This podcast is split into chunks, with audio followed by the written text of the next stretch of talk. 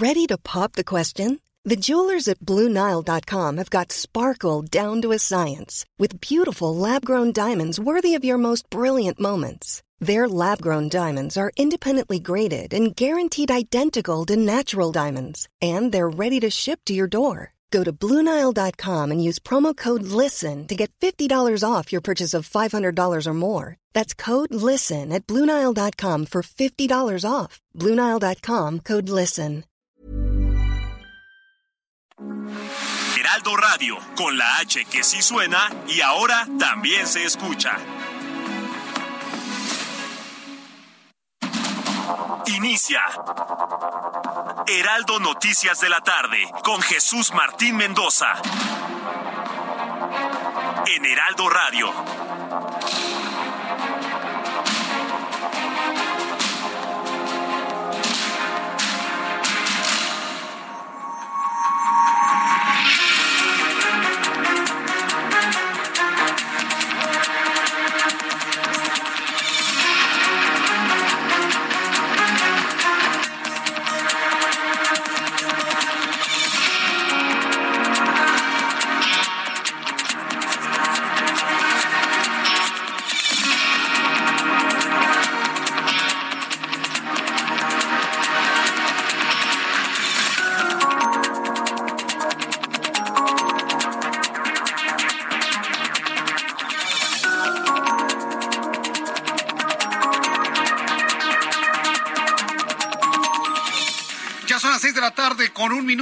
Centro de la República Mexicana. Bienvenidos, muy buenas tardes.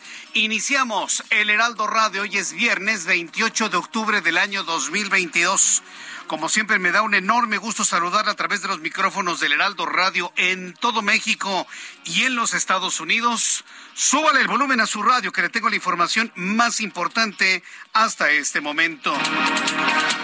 Quiero informarle que la Secretaría de Infraestructura, Comunicaciones y Transportes, la Secretaría de Comunicaciones y Transportes, se llamará nuevamente así algún día, informó a través de redes sociales que la Administración Federal de Aviación de los Estados Unidos aceptó el plan de trabajo entregado por la Secretaría de Relaciones Exteriores para recuperar la categoría 1 de seguridad aérea, la cual podría ser implementada para 2003. Es un anuncio de una esperanza pero de un trabajo hecho por quién? ¿Por la Secretaría de Comunicaciones y Transportes? No. ¿Por el presidente de la República? No. ¿Por el secretario de Gobernación? No. Es un trabajo que está haciendo Marcelo Ebrard Casaubón, secretario de Relaciones Exteriores, que hoy, enfundado en su vestimenta de secretario de Comunicaciones y Transportes, porque parece que no hay secretario de Comunicaciones y Transportes, parece que no hay.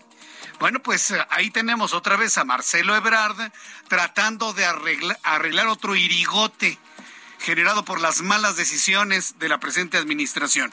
Por lo pronto, hoy se informa que a partir del año que entra México podría regresar a la categoría 1 de aeronavegación, lo que traería en consecuencia una mayor cantidad de vuelos, una mayor cantidad de personas provenientes de los Estados Unidos, de Canadá y de otras partes del mundo. Más de Marcelo Ebrard, personaje de la noticia hoy, aquí en el Heraldo Radio.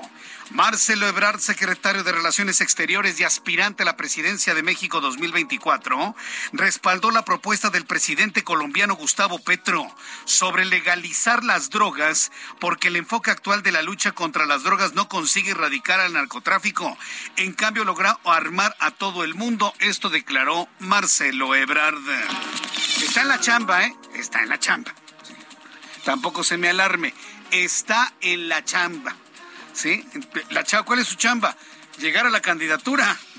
Entonces, hay, hay, que entender este anuncio de manera importante. Bueno, también le informo esta tarde que legisladores del Estado de México, Hidalgo, Nayarit y Sonora aprobaron el dictamen para que las Fuerzas Armadas permanezcan en tareas de seguridad pública hasta el 2028, por lo que el día de hoy, viernes, alcanzaron 17 congresos que han aprobado esta reforma. Así que bueno, ya son 16 más 1, 50% más 1.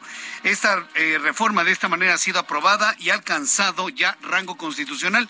Regresa el Ejecutivo para su promulgación y publicación en el Diario Oficial de la Federación.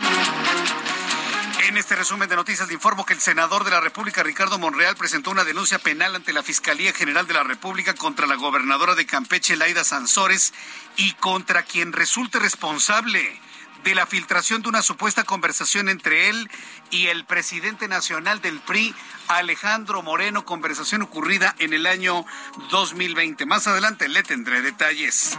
Le informo en este resumen de noticias que el presidente mexicano aseveró que está descartada cualquier posibilidad de diálogo entre el gobierno y los grupos del crimen esto lo aseguró tras la propuesta hecha por el expanista Manuel Espino, quien recomendó al secretario de Gobernación, Adán Augusto López, abrir la posibilidad de dialogar y acordar con el crimen organizado. Hoy, el propio presidente mexicano dice, no, no vamos a negociar con nadie. Es que nada más negocien con uno, parece, ¿no? Pero que no, que no van a negociar con nadie, aseguró el presidente mexicano. Y con al menos 40 aspirantes este viernes a las 4 de la tarde cerró el plazo para que se registraran las personas interesadas en la convocatoria para la designación del fiscal de Nuevo León. Sin embargo, el juzgado 1 de distrito en materia administrativa notificó al Congreso local la suspensión provisional de continuar con el proceso de la nueva designación del fiscal para Nuevo León. Noticias internacionales, Donald Trump expresidente de los Estados Unidos declaró que Twitter está ahora en buenas manos. Esto tras ya confirmarse que el nuevo dueño de Twitter se llama Elon Musk. El hombre más poderoso del mundo es el dueño de lo que seguramente, se lo puedo asegurar, ¿eh? va a ser la plataforma social más poderosa del mundo, Twitter. Bueno, incluso el expresidente de los Estados Unidos, Donald Trump, aseguró que esta noticia le causa felicidad, sobre todo porque la izquierda que odia a Estados Unidos dejará de controlar Twitter, dijo Donald Trump. ¿Sabe lo que ha ocurrido el día de hoy?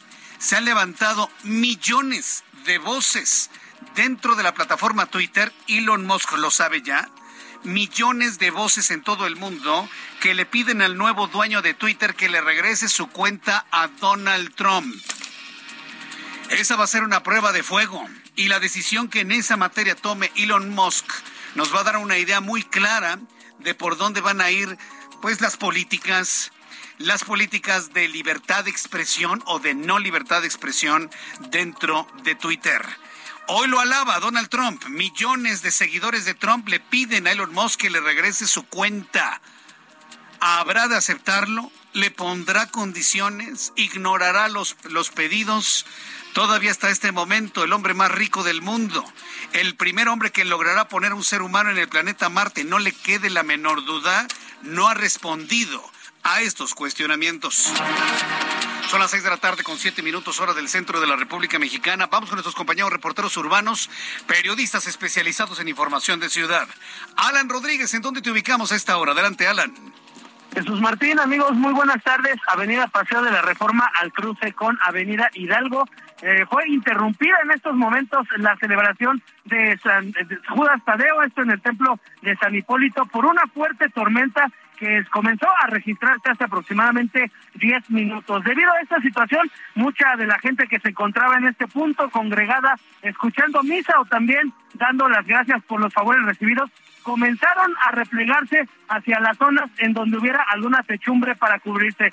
Derivado de esta situación de la fuerte lluvia, tenemos en estos momentos un encharcamiento bastante considerable en dirección hacia la zona de la avenida de los insurgentes, esto en carriles centrales de Paseo de la Reforma, por lo que invitamos a nuestros amigos automovilistas a circular con mucha precaución si pasan por este punto, tanto por los peatones como por los encharcamientos. Es el reporte que tenemos desde esta zona de la capital. Bien, gracias por la información, Alan. Continuamos Buenas tardes. Aguacerazo en el templo de San Hipólito. Hoy es 28 de octubre, hoy es día de San Judas Tadeo, San Judas y San Simón para la Iglesia Católica. Hoy es el día central, aunque todos los días 28 hemos ido a darle gracias a San Juditas. Hoy es el día central.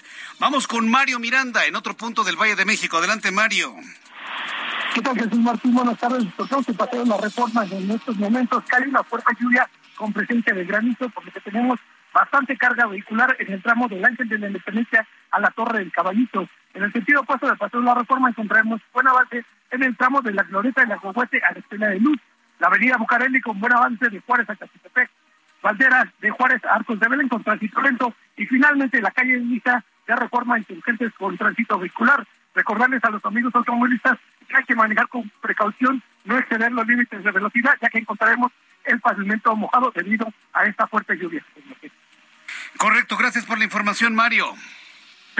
buenas tardes. Ah, hasta luego, que te ve muy bien. Son las seis de la tarde con nueve minutos, hora del centro de la República Mexicana. Escuche usted el Heraldo Radio. El amor inspira nuestras acciones por México. Reforestando la tierra, reciclando, cuidando el agua, impulsando a las mujeres y generando bienestar en las comunidades. Juntos somos Coca-Cola y contigo el amor multiplica.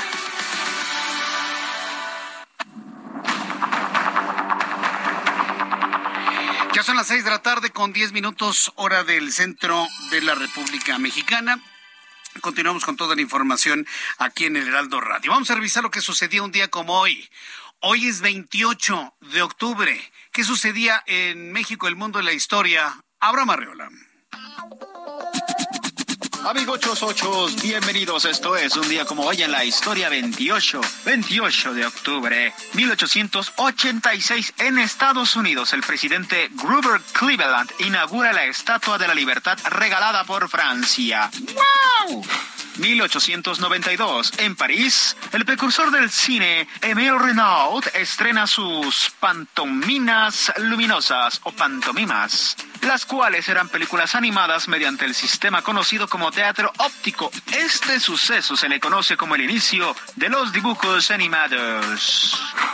1981. En los Estados Unidos se forma la banda metálica, la agrupación, porque ya saben que yo no me vayan a arañar los fans y que me digan, no, esto no es así. Pero el chiste es que se forma la agrupación. Lo que sí es es una agrupación musical metálica. También es el Día Mundial de la Animación, por lo que te acabo de platicar. Y esta la está organizando la Asociación Internacional de Films de Animación. ¡Wow! Y por si fuera poco, es el Día Mundial del Judo. Y esto lo está promoviendo la Federación Internacional de los Carpinteros. Pues no, la Federación Internacional del Judo. Amigos, esto fue un día como hoy en la historia. Muchas gracias. ¡Ay, gracias! Muchas gracias, Abraham Arreola, por las efemérides del día de hoy, hoy 28 de octubre, día de San Juditas. Sí es importante, mucha gente tiene la tradición de ir al templo de San Hipólito, darle gracias a San Judas Tadeo, pero lo puede hacer en su casa.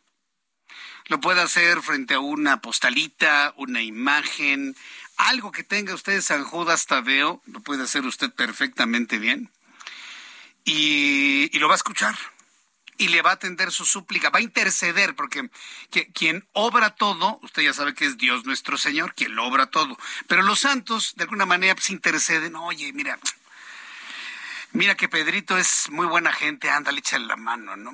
Así obran las cosas y San Judas Tadeo es especialista para las causas completamente difíciles, casi imposibles. Y mucha gente le tiene mucha, mucha, mucha fe. Así que bueno, si usted quiere pedir porque interceda en sus peticiones, lo puede hacer desde su casa, lo puede hacer desde su auto. Muchos amigos taxistas tienen su imagen de San Judas Tadeo. A ver, señor taxista, ¿dónde tiene a su San Judas? a ver, en el tablero, pegado con una estampa, se lo reguló sus hijos, está colgadito en el retrovisor, lo tiene en el tablero ahí muy bien adornado, muy bien cuidado. E, esa es parte de la religiosidad popular de nuestro país y créame que hoy es un día muy importante, central en este tipo de celebraciones religiosas. Bien, cuando son las seis de la tarde con 13 minutos, vamos a revisar en materia de clima y de pronóstico del tiempo lo que vamos a esperar durante las próximas horas. Mire que no llovía, le decía durante toda esta semana que ya se habían ido las lluvias y ahorita cayó un tormentón allá en la zona norte de la Ciudad de México. ¿Qué es lo que está ocurriendo? ¿Qué es lo que llegó? Pues el frente frío de los frentes fríos que le hemos estado informando, le he estado informando desde hace algunos días, finalmente están llegando al centro del país. Frente frío número 6, masa de aire frío, masa de aire helado, vaguada prefrontal y un canal de baja presión, lo que tenemos en este momento sobre México.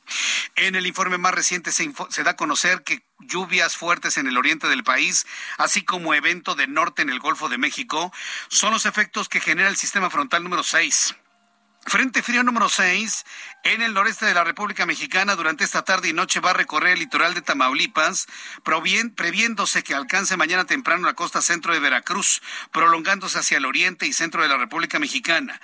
Dicha situación va a originar lluvias puntuales fuertes con descargas eléctricas y posible caída de granizo en Puebla, Estado de México y Veracruz, así como chubascos en Tamaulipas, San Luis Potosí, Querétaro, Hidalgo, Tlaxcala y la Ciudad de México. La masa de aire frío asociado al frente va a generar, generar de temperaturas y fuertes rachas de viento de hasta 80 kilómetros por hora. Llevemos con mucha cercanía al Frente Frío número 6 al Frente Frío número 6 de la temporada, el que está provocando las lluvias en el norte de la Ciudad de México.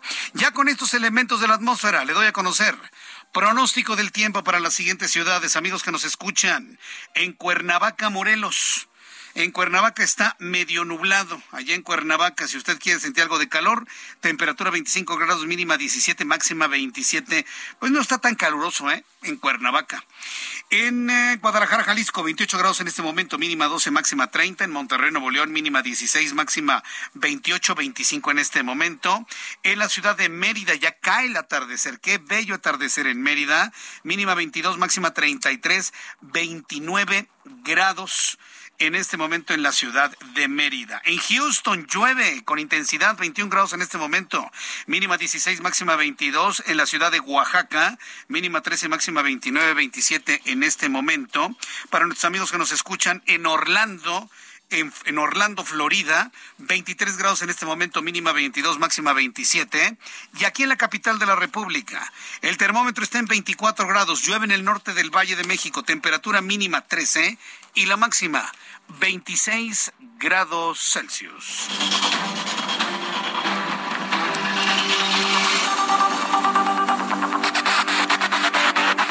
Ya son las 6 de la tarde con 16 minutos, 6 de la tarde con 16 hora del centro de la República Mexicana. A ver, un anuncio muy importante, por favor. Un anuncio muy importante, por favor, présteme su atención un momento, súbale el volumen a su radio, porque esto es muy importante. Este fin de semana se termina el horario de verano a lo largo de los últimos 26 años, yo tengo 34 años acompañándole con las noticias durante la tarde, en los últimos 26 años, esta noticia del último domingo de mes, pues había pasado prácticamente desapercibido. Ya el teléfono celular ajusta de manera automática los horarios y ya. Pero es un día importante porque ya tenemos una generación de hombres y mujeres que tienen Ahora verán, si tiene 26 años, le ponemos unos cuatro años más, cinco años más. Tenemos hombres y mujeres en México que tienen entre 32, entre 32, 30 años y menos. Sí, y hablo porque, bueno, entre los cero y los siete años como que no hay una conciencia de lo que pasa eh, en, en la situación noticiosa en el país. Vamos a pensar que hombres y mujeres de 30 años para abajo de 30 años y más jóvenes. Imagínense, son hombres y mujeres productivos, ya se casaron, ya tienen hijos y demás. No habían concebido un país con un solo horario. Digo, se va a terminar el horario de verano y va a quedar algunas excepciones en algunas entidades del norte del país, pero en lo general se terminan 26 años de historia del horario de verano. Entonces se termina el próximo domingo. ¿Qué es lo que tenemos que hacer? Retrasar nuestros relojes una hora, retrasarlos. Eso significa que el domingo va a ser un día de 25 horas. Para el que quiera dormir más, ya veo ahí todos desmañanados como búhos a las 5 de la mañana. Ya no tengo sueño, Jesús Martín. Sí, ya los quiero ver. Sí. Ya no tengo sueño, ¿no? Ahí deambulando, ¿no? Como fantasmas por toda la casa a las 5 de la mañana, ya no tienen sueño. Bueno, el, el sábado en la noche para amanecer domingo retrasa su reloj una hora, cuando den las 2 de la madrugada lo pasa a la 1 de la madrugada y ya. Eso es todo. Nos habremos ubicado en el horario de siempre, en el horario de toda la vida, en el horario acostumbrado, el horario que siempre han conocido nuestros padres y nuestros abuelos y ya, se acabó. En el mes de abril de 2023 ya no va a cambiar el horario, ya no va a cambiar. ¿Qué va a pasar para abril de 2023? Vamos a tener un problemón con Estados Unidos y con Canadá. Usted lo va a ver. Ahorita no lo vemos.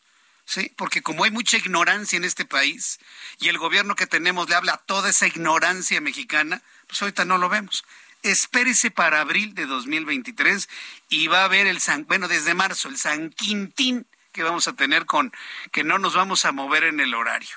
Empresas, Bolsa Mexicana de Valores, compra-venta de acciones, criptomonedas. Usted espérese. Ahorita no lo vemos. Espérese para el mes de marzo. Y cuando eso ocurra se va a acordar de mí. Va a ver. Eso se lo puedo garantizar. Entonces, esta noche o mañana, mañana en la noche, mañana sábado en la noche, retrasa su reloj una hora. Si retrasamos nuestros relojes, Serían en este momento las 5 de la tarde con 19 minutos para que vaya viendo usted la luminosidad que tenemos o que vamos a tener a partir de ese, de ese momento. Bien, una vez ya eh, hablado de este asunto de la terminación del horario, porque prácticamente nadie lo está atendiendo, entramos al asunto importante del día de hoy. En las inmediaciones del Palacio de Gobierno de Sonora se instalaron vallas previo al encuentro privado entre el presidente mexicano Andrés Manuel López Obrador y el enviado especial para el clima de Estados Unidos, John Kerry. Al lugar comenzaron a llegar algunos grupos de manifestantes que se oponen a la reforma a la ley orgánica de la Universidad de Sonora. ¿Cómo han cambiado las cosas, no? A donde va López Obrador, protestas, gente enojada, le, le bloquean el camino, le gritan cosas, no hay medicamentos. Qué distinto a lo que ocurrió hace cuatro años, ¿no? Noemí Gutiérrez, reportera del Heraldo Media Group, nos tiene los detalles. Adelante, Noemí, gusto en saludarte. Hola, muy buenas tardes. Pues te saludo hoy desde Hermosillo, Sonora, y comentarte que aún no comienza el encuentro entre el presidente Andrés Manuel López Obrador y el enviado especial para el clima de Estados Unidos, John Kerry. El encuentro se va a desarrollar en el Palacio de Gobierno de Sonora. Entre los temas que van a analizar está lo relativo a las energías limpias y la propuesta de México de construir una planta solar en Puerto Peñasco la explotación y producción de litio, la elaboración de baterías y la electromovilidad. Y como bien comentabas, aquí en las inmediaciones del Palacio de Gobierno pues instalaron vallas ya que llegó un numeroso grupo de integrantes de la Universidad de Sonora que se están oponiendo a las reformas a la ley orgánica. Ellos incluso tenían aquí un megáfono con un tono bastante alto. Fue por ello que el gobernador de Sonora, Alfonso Durazo, pues salió a platicar con los inconformes, dijo que se van a atender todas sus demandas y pues ya en el momento pues ya está todo en calma aquí esperando que llegue el presidente eh, Andrés Manuel López Obrador para que inicie este encuentro. Ya vimos ingresar al canciller Marcelo Ebrard, la secretaria de Energía Racional, de Economía Raquel Buenrostro, de Medio Ambiente María Luisa Albores, el titular de la Comisión Federal de Electricidad Manuel Bartlett, también el titular de Pemex, la titular de CONACIT, así como el vocero presidencial Jesús Ramírez. Van a acompañar a John Kerry, el embajador de Estados Unidos en México, que en Salazar se nos ha confirmado que es altamente probable que al final del encuentro pues se dé una conferencia de prensa. Y hasta el momento pues estamos aquí medios esperando la, el arribo del presidente Andrés Manuel López Obrador para que inicie este encuentro privado con John Kerry, el enviado especial para el clima de Estados Unidos, Jesús Martín. Bien, a preguntarte, ¿va en tiempo el, presidente o, o digamos que está dejando esperar a, sus, a su invitado? Eh, comentarte que la agenda pública que se mandó anoche del presidente Andrés Manuel López Obrador no se incluía este encuentro ya que mm. está considerado como privado, pero de acuerdo a lo que se nos manejó en la logística, estaba programado cuatro de la tarde hora local aquí de Hermosillo, seis de la tarde tiempo del centro de la Ciudad de México. Pues ya esperemos que en los próximos minutos pues pueda iniciar este encuentro. Eh, recordemos que el presidente estuvo en la mañana en La Paz, después en Loreto, en Baja California Sur, y pues ya será en los próximos minutos que ya inicie este encuentro y estamos viendo llegar ya lo que posiblemente sea el convoy de John Kerry aquí al Palacio de Gobierno. Bien, estaremos muy atentos de lo que ocurre. Esperemos que no lo dejen plantado o esperar, dejarlo esperar una hora, dos horas. Gracias por la información. Gracias, Noemí. Que te vea muy bien. Hasta luego, Noemí Gutiérrez. Sí, es importante esto, ¿eh? Yo conocí a un personaje, en verdad, Ángel, tú también lo conociste, un empresario, ¿no? Que dejaba esperando a sus invitados hasta dos horas. ¿Sí te acuerdas de quién estaba hablando? Dice, dice Ángel. Sí, sí, me acuerdo. bueno, yo. Y lo que, ¿Por qué lo saco colación? Porque se parece mucho al presidente mexicano. Ah, dos horas, que se esperen dos horas. Yo soy aquí la estrella de todo, ¿no? Bueno, pues esperemos que no se repita algo así o que no vaya a suceder algo así. Estaremos tomando temperatura, le estaré hablando a Noemí para que nos diga, oye, ya llegó el presidente, ya llegó el presidente, ya llegó el presidente, para conocer el momento en el que inician estas negociaciones, esta entrevista, lo que le tiene que decir eh, Joe Biden a través de John Kerry al presidente mexicano y le tendré todos los detalles aquí en el Heraldo Radio. Bien, son las 6.24 horas del centro de la República Mexicana. Después de los anuncios Le voy a informar lo que ha dicho hoy Marcelo Ebrard. Marcelo Ebrard Casaubón, que es aspirante a la candidatura de Morena a la presidencia de México, que según algunas encuestas lo ponen, pues algunas muy parejo con Claudia Sheinbaum, otros por arriba de la, de la jefa de gobierno el día de hoy. Bueno, pues ha dicho que él piensa que hay que legalizar todas las drogas. Hay cosas que nos pueden gustar de lo que él dice y hay cosas que evidentemente no estamos de acuerdo. Pero también hay que entender lo que está haciendo Marcelo Ebrard. Hay que entenderlo. Está chambeando. Quiere la candidatura. Y ante eso puede decir lo que sea. Voy a los anuncios y regreso. Escucha las noticias de la tarde con Jesús Martín Mendoza. Regresamos.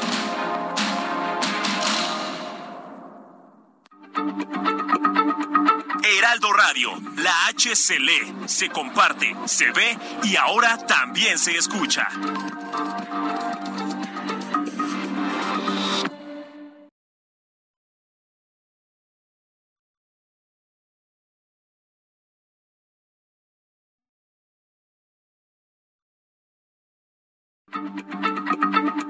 Heraldo Radio, la H se lee, se comparte, se ve y ahora también se escucha.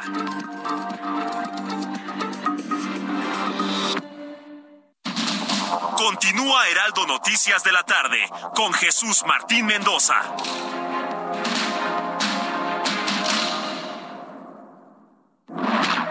Estufa que manejas desde el smartphone? Nuevas estufas LG InstaView, ahora con inteligencia artificial LG ThinQ. Toca dos veces y descubre la magia del interior sin abrir la puerta.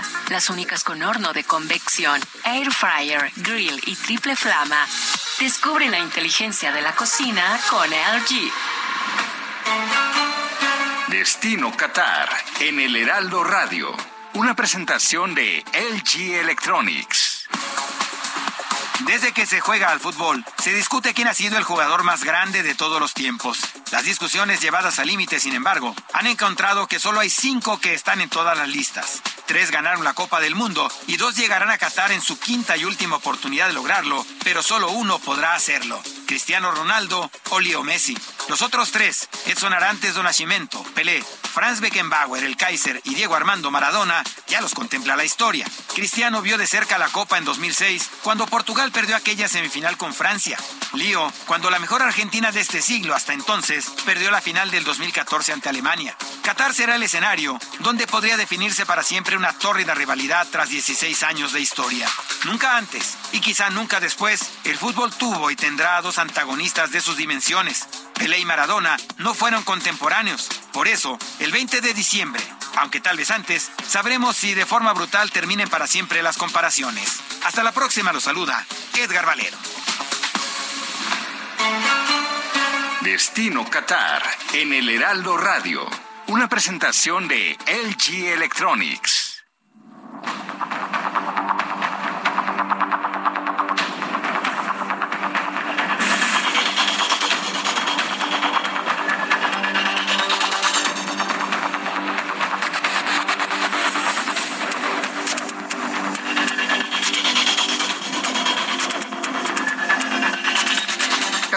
Tarde, las seis de la tarde con 32 minutos, hora del centro de la República Mexicana. Escucha usted Heraldo Radio.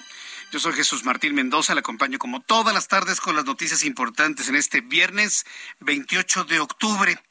Bueno, llamó poderosamente la atención la posición de Marcelo Ebrard. Hay personas dentro y fuera del Movimiento de Regeneración Nacional que ven en Marcelo Ebrard pues la posibilidad de un candidato y en su momento dado un presidente de la República dentro de Morena. Y, este, hay quienes ven pues triunfar a Morena porque la oposición nada más no da una, ¿eh? La oposición no da una. Y mire que yo estoy, pues de alguna manera, pues visualizando qué es lo que puede hacer la oposición. Les hemos dicho, únanse. Pero en el PRI quieren ser presidentes. En el PAN quiere ser presidentes. El líder del movimiento ciudadano quiere ser presidente.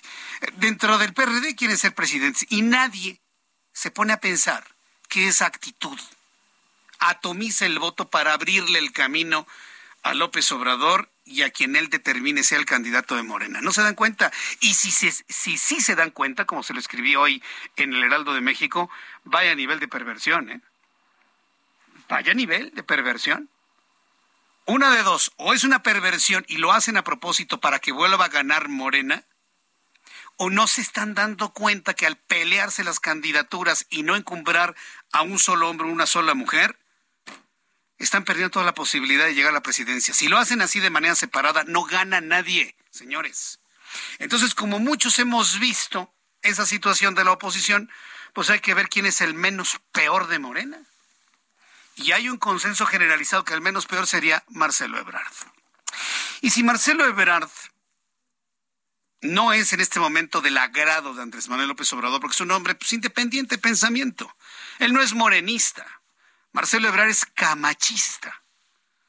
¿Sí? Es discípulo de Manuel Camacho y es más camachista que morenista, como sea, en su intención por llegar a la candidatura de una manera irrevocable, porque así lo digan las encuestas, porque no habría otro que ganara más que él en Morena, pues va a ser lo que le digan, va a decir lo que le digan y va a hacer todo lo necesario para alcanzar esa posición.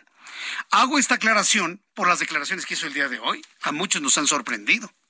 Gustavo Petro, presidente de Colombia, habría realizado una propuesta durante la Asamblea General de Naciones Unidas para legalizar el consumo de drogas y terminar la persecución de los productores de cocaína. La propuesta fue respaldada hoy por el secretario de Relaciones Exteriores, Marcelo Ebrard, quien aseguró que la actual estrategia de combate a las drogas solo ocasionó el aumento de ventas y tráfico de armas sin contrarrestar ni erradicar el narcotráfico, por lo que esta estrategia necesita ser cambiada por una más eficiente. Sí, pero la más eficiente será que todo el mundo consuma lo que quiera esta decisión y esta declaración ponen en contradicción la opinión de López Obrador, quien ha él empezado una campaña en contra de las drogas. Esa campaña que usted escucha es del presidente mexicano, junto con Jesús Ramírez. En el mundo de las drogas no hay final feliz. Ah, pero hay senadores de la República que quieren que se consuma la marihuana de manera abierta. La marihuana, como ya le he dicho, es la puerta de entrada a drogas más duras. Entonces, ¿cuál debe ser la posición? nadie lo sabe, no lo saben. Convertir a los narcotraficantes en empresarios. Convertir a los hoy narcotraficantes, productores de amapola, productores de marihuana y de todas las materias primas para otras drogas sintéticas, no en criminales, sino en empresarios.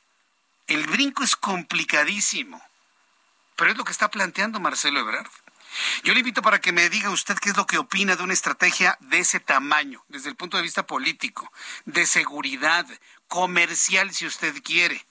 Pero nadie habla de la tragedia que significará para muchos muchachos meterse en un mar de drogas, cocinarse el cerebro y cancelarse el futuro. Esos hombres y mujeres hoy los tenemos que arrastrar como sociedad jalándolos, porque no trabajan, porque no resuelven, porque hay que atenderlos, porque hay que darles salud y no producen los que caen en terribles adicciones. Pero de eso no se habla. De, eso no se habla, que al abrir el mercado de las drogas se requiere triplicar el presupuesto para salud pública y hacer centros de atención para los adictos. ¿Cuándo ha escuchado usted un político que diga, vamos a legalizar las drogas, pero también vamos a tener centros de atención a adictos. ¿Cuándo ha escuchado eso? Nunca. Porque no están dispuestos a gastar más. Entonces, por donde le vea, por donde le vea, yo no le veo. Yo no le veo una propuesta así. Tampoco digo que el combate y la guerra contra el crimen ha funcionado, tampoco ha funcionado. Pero dígame quién ha resuelto el problema en el mundo. Los que liberaron las drogas ya van de regreso. Basta ver el mundo para ver lo que puede suceder en el nuestro. En otras noticias, Manuel Espino, ¿se acuerda usted de Manuel Espino? Era un hombre que estaba en la ignominia, en las sombras de la política, en la sombra de la historia. Ex comisionado nacional de seguridad pública, fue algún tiempo presidente nacional del PAN, aseguró que propuso al gobierno federal dialogar con grupos del crimen organizado para alcanzar la pacificación del país. A ver, tenemos a un candidato o un aspirante a candidatura que dice que para pacificar al país hay que legalizar todas las drogas y Manuel Espino nos dice, para pacificar al país hay que dialogar con ellos. Durante un foro sobre seguridad en el Senado, digo que su propuesta la ha hecho en otros países. Escuchemos lo que dijo Manuel Espino. Es aplicar un criterio que hace años, no sé si todavía, la iglesia le llamaba del segundo efecto, que acepto consentir que para conseguir un bien mayor consiento un mal menor. La propuesta se reduce a aceptar la posibilidad de acordar con ellos. Eh, yo le dije al secretario de gobernación que la propuesta que puse en sus manos, iba a buscar la manera de hacerla llegar a algunos de los grupos del crimen organizado en México. Y logré hacerla llegar y solamente recibí respuesta de dos. Ahora no quiero abundar más porque luego pueden acusar de, indiscreto. Siempre ha sido un indiscreto, Manuel Espino. A ver, el ratito voy a ver si me toma la llamada telefónica. Pero a ver, ¿liberamos las drogas y convertimos a los narcotraficantes en empresarios? ¿O el gobierno debe dialogar con ellos? ¿Qué significa dialogar? Significa intercambiar ideas. ¿Y usted con quién intercambia ideas? Con interlocutores válidos. Es decir, ir a un diálogo con los carteles del narcotráfico es validarlos. Y en el momento que usted los valida, ¿sí? en ese momento anula la posibilidad de una persecución en contra del que ha usted validado con anticipación. Se da cuenta, no es fácil. Yo puedo entender las motivaciones de Manuel Espino, de pacificar al país, de llegar a un acuerdo que ya no haya muertos, estoy totalmente de acuerdo. Pero ese camino es validando a los integrantes de estos grupos. Lo dejo como pregunta. Y si logro tener comunicación con Manuel Espino, se lo voy a preguntar a ver qué es lo que me dice. Por lo pronto ya hay reacciones del gobierno federal a esta propuesta de Manuel Espino. El día de hoy, eh, Manuel Espino, excomisionado nacional, de Seguridad Pública aseguró que propuso al gobierno federal hacer este diálogo, pero Andrés Manuel López Obrador descartó el diálogo con el crimen organizado tras la propuesta de Espino. Vamos a escuchar a Iván Saldaña, quien es reportero del Heraldo Media Group, quien nos tiene más detalles de lo que dijo el presidente mexicano. Adelante, Iván, gusto en saludarte. Buenas tardes, Jesús Martín y a todo el auditorio. Sí, el presidente López Obrador habló en dos partes de esto. Primero se le preguntó directamente en la conferencia mañanera aquí en Baja California Sur, en La Paz, donde eh, realizó una gira desde el día de ayer hasta el día de hoy. Se le preguntó si estaba de acuerdo, si su gobierno eh, podría pactar con los grupos del crimen organizado para eso, para pacificar al país. El presidente aseguró que está bien pintada la raya entre ambos descartando que pues esto pueda suceder.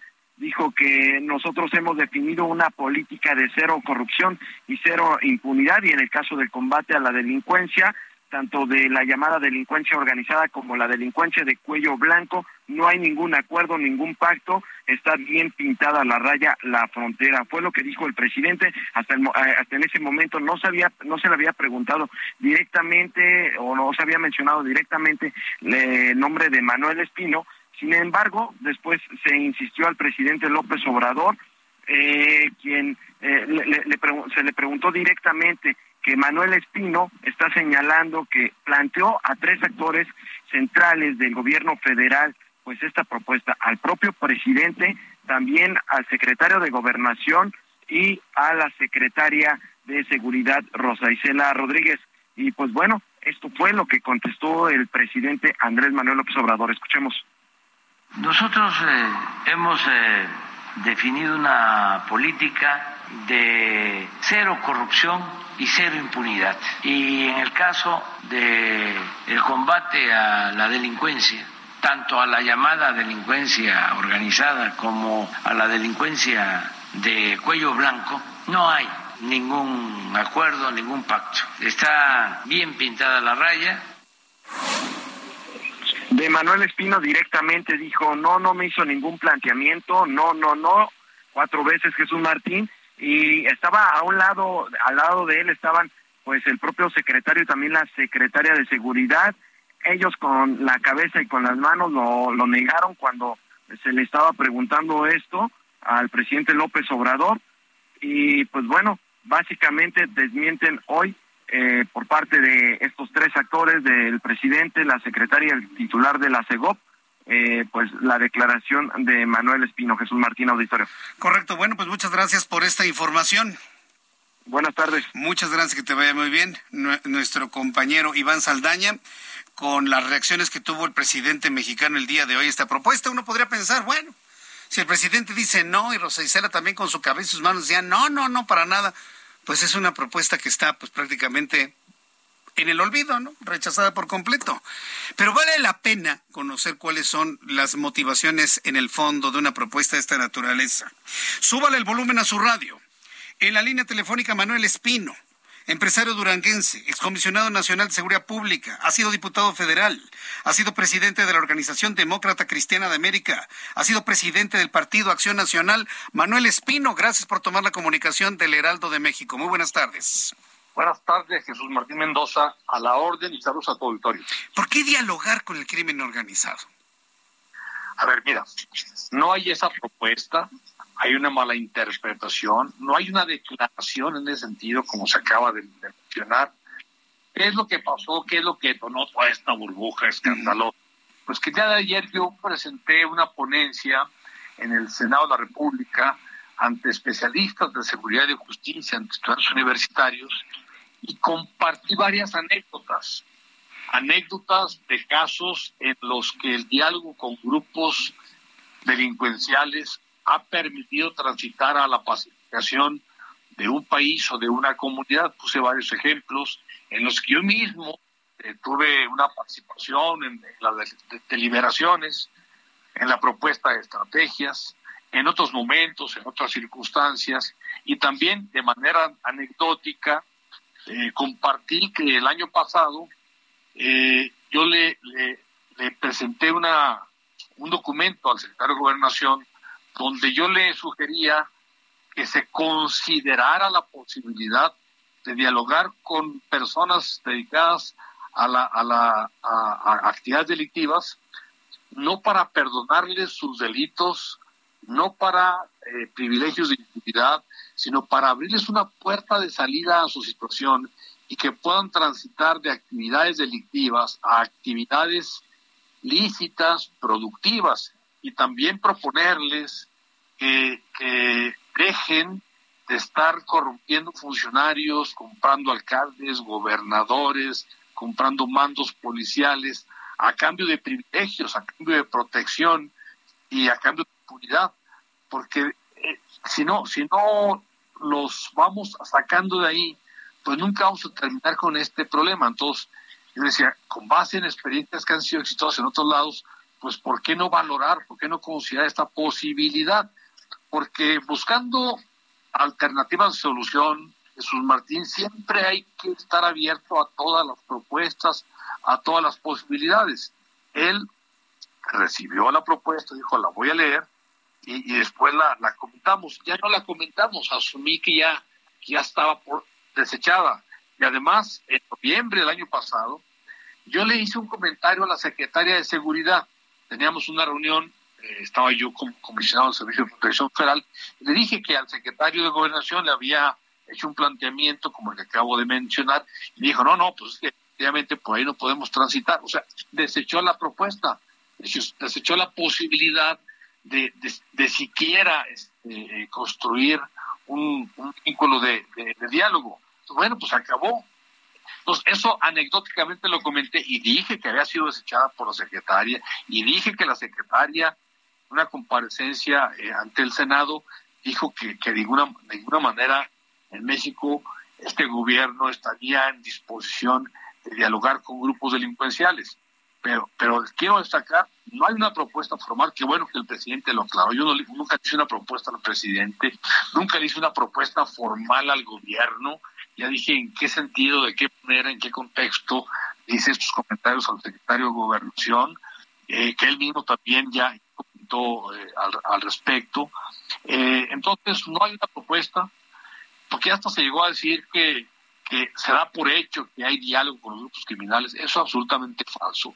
Eso lo, lo dicen pues los adversarios del presidente, los, los enemigos del proyecto de la cuarta transformación, y, y tergiversan lo que se comentó en el Senado, donde por cierto estudiantes y especialistas que estuvieron presentes como auditorio me, me dijeron que qué bueno que, que yo era una persona abierta a analizar todo tipo de posibilidades, sin que esto sea motivo de buscar apoyar a los, criminales, no, al contrario. Bueno, yo le voy a decir una cosa, Manuel Espino. La percepción que hay de diversos grupos de la sociedad en el sentido de que el presidente dialoga con algunos grupos, pues es porque el mismo presidente ha dado elementos para creerlo, ¿no? Ordenar la liberación de Ovidio, saludar a la mamá de Joaquín Guzmán Loera, son dos elementos que han quedado, pues digamos, en, la mente, evidentemente, de la opinión pública. Pero yo quiero reconocer... perniciosas, porque no hay ningún elemento para, para que así sea, que hay diálogo. Mira, si hay diálogo, ha habido diálogo en el pasado. Yo le decía al secretario, el diálogo que históricamente se ha dado en México de, pues de gobiernos con criminales, hay que revertirlo. En todo caso, que el diálogo sea para construir paz no para favorecer a los funcionarios con dinero ni para privilegiar con impunidad criminales. Ahorita te recuerdo que hay tres gobernadores que estuvieron vinculados con el crimen organizado y estuvieron dialogando con el crimen organizado, están presos. Uno de Veracruz, uno de Chihuahua y uno de Tamaulipas. Y hay otro gobernador de Tamaulipas recientemente salido de la tarea pública que anda huyendo de la justicia porque estaba vinculado con el crimen organizado, dialogaba con ellos y también quiero recordar que hubo un alto funcionario del gobierno federal encabezado por Felipe Calderón, era ni más ni menos que el secretario nacional de Seguridad Pública, que no solamente dialogaba con grupos criminales, pactaba con ellos, les daba protección, y hoy está preso en Estados Unidos por, esa, por ese vínculo. Estamos muy lejos que quiera de sugerir algo parecido. No, no, no. Solamente.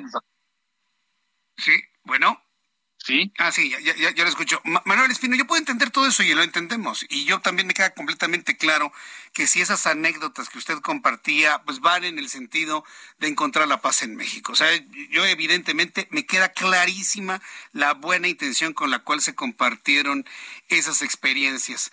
Pues sin embargo, el diálogo que usted propone, que es muy distinto al diálogo que me estaba planteando, hizo en su momento Genaro García Luna, que era de protecciones y de colusiones y demás, usted nos lo dijo, ¿no? El diálogo es para ver qué, cuál es la problemática que tienen, de qué manera se les puede integrar a la vida productiva en el país. Nos ha quedado completamente claro. Pero dialogar con un grupo que ha cometido diversos delitos, pues es convertirlo en un, en un interlocutor válido y cuando se valida un interlocutor, pues ya difícilmente se puede dar su persecución en un momento dado. Es decir, ¿cuál podría ser la salida a esto? Para ir al diálogo que usted de alguna manera ha visualizado y de esta manera pues no este no caer en excesos como de otros funcionarios que me acaba usted de mencionar, Manuel Espino. A ver, está desechada la propuesta y qué bueno. Nada más te digo una no es inmoral. No es inmoral. eh, dialogar o platicar con alguien que delinque. Si, la, el espíritu del diálogo es traerlo a la vida eh, lícita, sin que eso suponga perdonarle delitos cometidos en el pasado, ¿no? Eso sería catastrófico. Yo compartí otra experiencia, fíjate, ayer, que no la, he dicho en, esas entrevistas. Hace un poco más de un año secuestraron a un amigo mío. Y y durante 12 días estuvimos, yo personalmente dirigí esa, esa, operación y estuvimos dialogando con los secuestradores. Eso es inmoral, ¿no? No había de otra. Teníamos que buscar la manera de, de, de hacerlos ceder en sus pretensiones y que entregaran a la persona que tenía secuestrada. Al final logramos que lo liberaran y no se pagó un solo peso, porque también logramos, pues sí, hacerles entender, primero, ya los teníamos ubicados. Y que si bien ellos podrían dañar a la víctima que tenían secuestrada, también ellos podrían ser perjudicados, porque eran varios. Entonces, eh, les entró el miedo y optaron por ceder y liberar a la víctima a cambio de dejarlos eh, salir. Bueno, se optó por eso, platicando también con la familia. ¿Por qué? Porque se trataba de rescatar a una persona y, repito, dialogamos con ellos. ¿Eso es inmoral? No, se logró un propósito eh, muy, muy, muy, deseado por familiares, por amigos de esta, de esta persona. Entonces, el diálogo, solamente, el diálogo no es inmoral. Si la estrategia no cabe, pues qué bueno se desecha, como se desechó la diferencia de abrirse a esa posibilidad pero nunca ha habido un acuerdo, no ha habido diálogo de este gobierno con, grupos criminales. Yo estoy participando en un diálogo como mencionado. Bien, pues Manuel Espino, vale la pena el poder conocer su, su punto de vista o las aclaraciones en torno a esto que se consideró o se entendió como una propuesta que generó una respuesta del presidente de la República. Me quedo con esta idea de que dialogar no es ilícito bajo ninguna circunstancia, y también el espíritu de fondo que había en las anécdotas que usted compartió y que se convirtieron en noticia. Yo le agradezco mucho estos minutos de comunicación con el auditorio del Heraldo de México, Manuel Espino. Que tenga buen fin de semana. Buenas tardes, buen fin de semana. Que le vaya muy bien, hasta luego. Es Manuel Espino, empresario duranguense, ex comisionado nacional de seguridad pública. Entiendo que ahora está en el Movimiento de Regeneración Nacional, fue presidente del PAN, a mí me quedó claro ¿eh? cuál es el objetivo de lo que él planteaba. Que no era una propuesta, fue un planteamiento. Que no fue una idea concreta, sino que fue una mera sugerencia. Y, y, me quedo con ese diálogo, con este ejemplo del hombre, de la persona secuestrada, entran en un diálogo, lo liberan sin ningún pago de rescate. Pues sí, concedo que el diálogo puede resolver muchos problemas. Concedo, yo en lo personal concedo que el diálogo puede resolver muchos problemas. Pero en el escenario mexicano de intensa violencia y de la falta de credibilidad en la clase política se antoja muy complicado, muy difícil, que tenga verdaderamente un efecto benéfico para la sociedad mexicana. Fue una propuesta y una idea que vio el sol tantito y finalmente hoy en la mañana quedó completamente enterrada.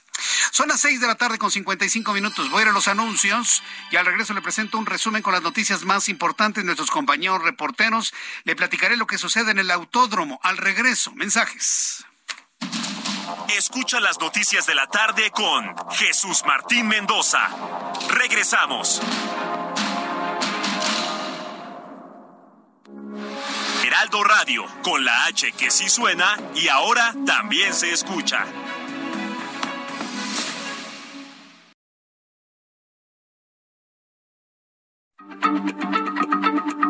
Heraldo Radio, la H se lee, se comparte, se ve y ahora también se escucha.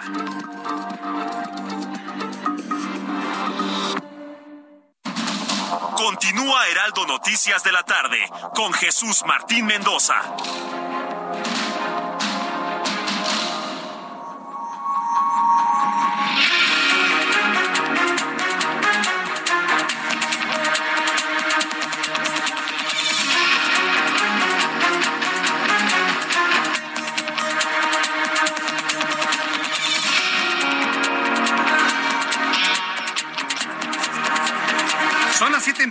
Hora del centro de la República Mexicana, le presento un resumen con las noticias más importantes en el Heraldo Radio.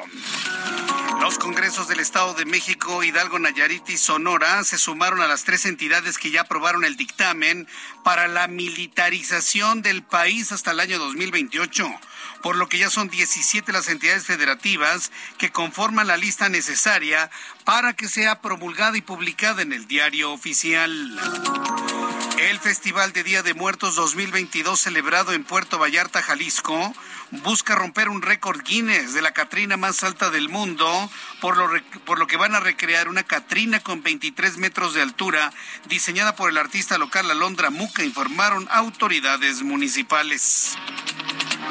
También informo en este resumen de noticias que poco antes de que se cerrara la convocatoria para inscribirse a la terna para elegir al siguiente fiscal de Nuevo León, llegaron los últimos aspirantes a dicho puesto, siendo el exalcalde de Monterrey, Adrián de la Garza, y el fiscal eh, la fiscal especializada en feminicidios Griselda Núñez, algunos de los que han levantado la mano. Más de este resumen de noticias, quiero informarle que el secretario de Gobernación, Adán Augusto López, criticó al gobernador de Nuevo León, Samuel García. ¿Sabe cómo se refirió a Adán Augusto López Hernández al gobernador de Nuevo León? Le llama Samuelito, ¿sí? Por señalar al gobierno federal por presuntamente militarizar al país. Samuelito, ¿sí? Imagínense que alguien le dijera a Dancito, pues no le va a gustar, ¿verdad? Entonces, pues ya creo que se excedió ahí el secretario de Gobernación, descalificando a un hombre joven. ¿Sabe cuántos jóvenes van a votar en 2023 y en 2024?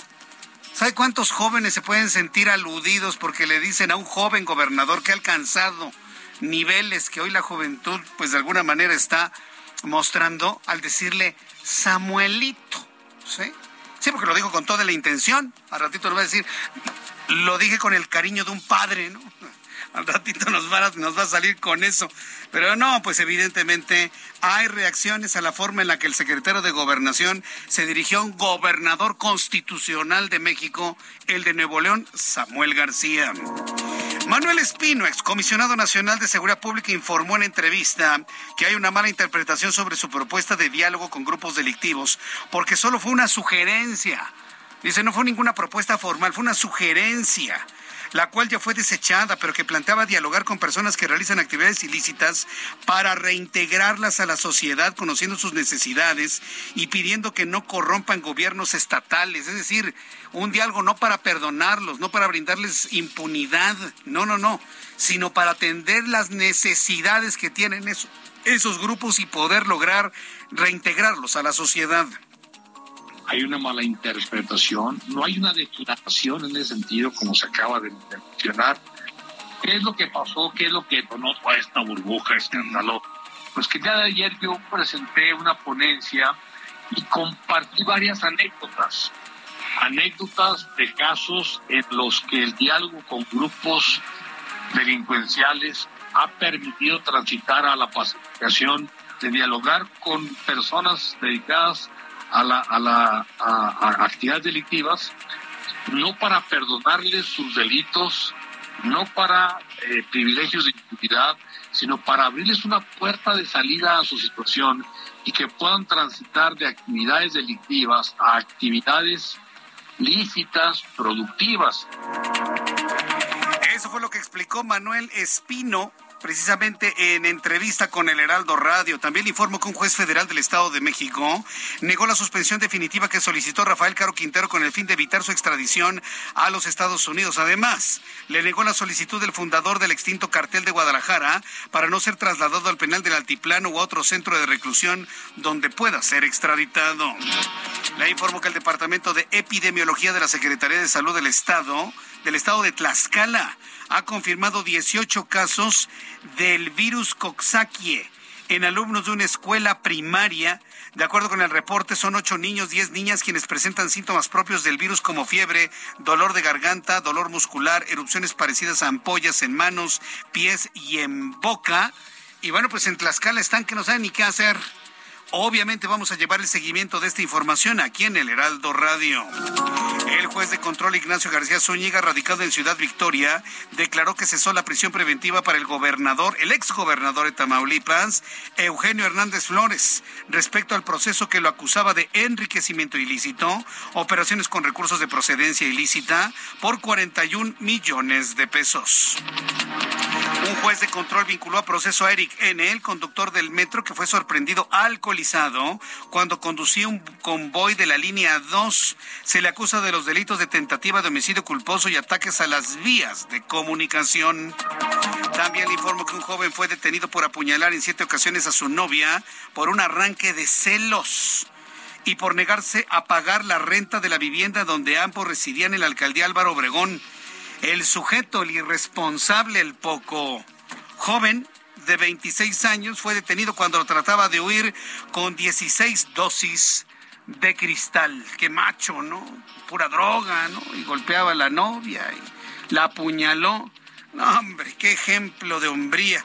Mientras tanto, por medio de redes sociales se denunció que un perro de raza husky murió en una clínica veterinaria de la Ciudad de México por una sobredosis de tranquilizantes, luego de aplicarlos por presunta ansiedad de la mascota, pero sin consentimiento del dueño. El perro estaba resguardado de la clínica porque su dueño tuvo que ausentarse unos días. Estaba nervioso el perro, quería ver a su dueño. Los de la guardería estaban hartos de los ladridos. Ponle tranquilizantes, se les pasa la mano y se les muere. ¿Se imagina el escandalazo que eso ha significado en esta e, e, en este lugar, en esta pensión en la Ciudad de México? No, pues les van a cerrar el changarro, por lo menos. Por lo menos, si no es que el dueño procede de manera penal en contra de los desesperaditos que no aguantaban los ladridos del perro que extrañaba, solo extrañaba a su dueño. Son las noticias en resumen. Le invito para que siga con nosotros. Le saluda Jesús Martín Mendoza.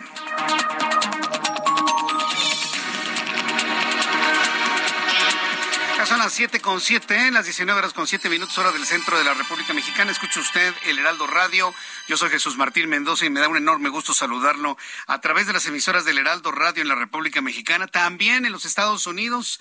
Saludos amigos en eh, Chicago, siempre nos da un enorme gusto saludarlos. Gracias por escucharnos allá en Chicago.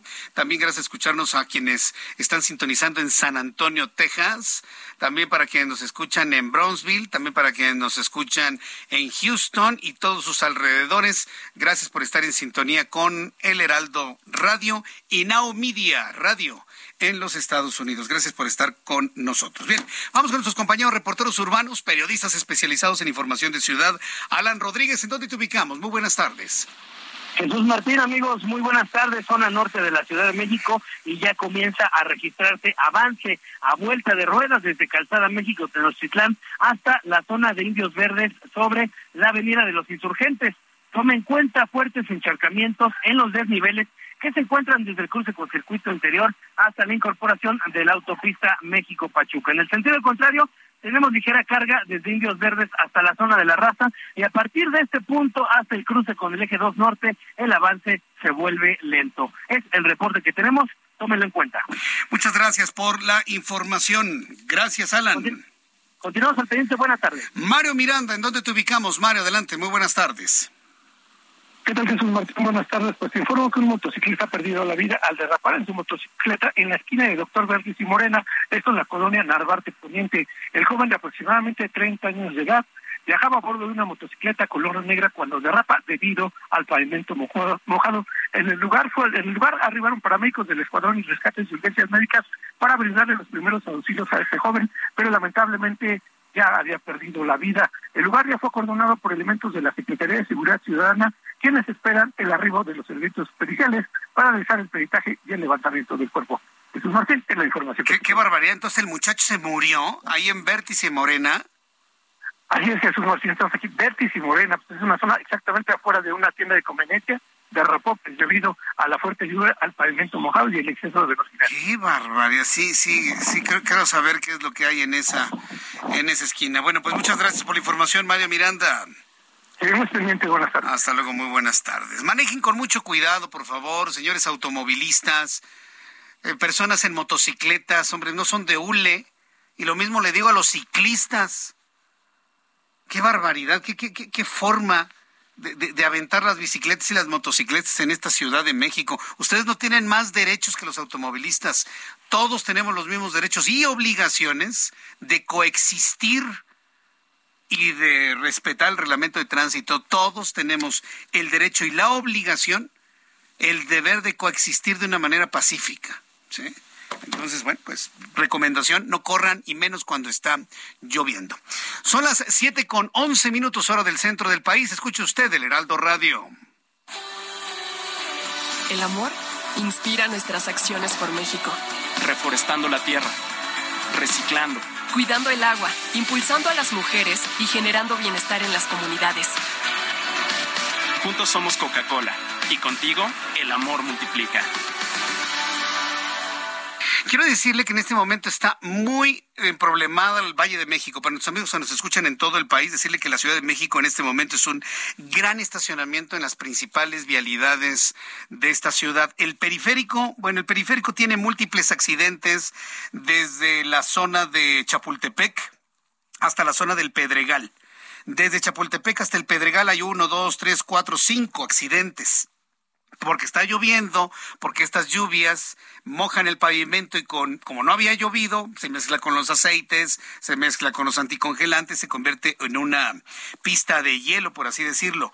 Viaducto Miguel Alemán está completamente tapado para las personas que vienen llegando a la Ciudad de México y se van a desplazar por estas vías, embotellado desde Tacubaya hasta el Autódromo Hermano Rodríguez. Y bueno, evidentemente toda la zona del autódromo está más que imposible debido pues, al primer día de actividades del Gran Premio de México. El circuito interior es un gran estacionamiento en la zona poniente del circuito interior desde Chapultepec hasta La Raza.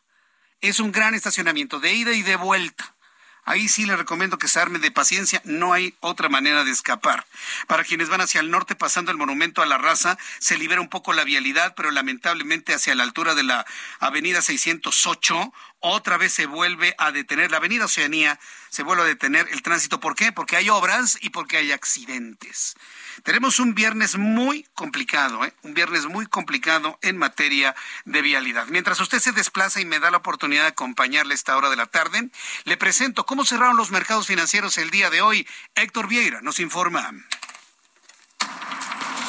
La Bolsa Mexicana de Valores cerró la última sesión de la semana con un avance del 0.40%, al sumar este viernes 193.74 puntos, con lo que el índice de precios y cotizaciones, su principal indicador, llegó a 49.086.30 unidades, con lo que alcanzó una ganancia semanal acumulada del 3.98%.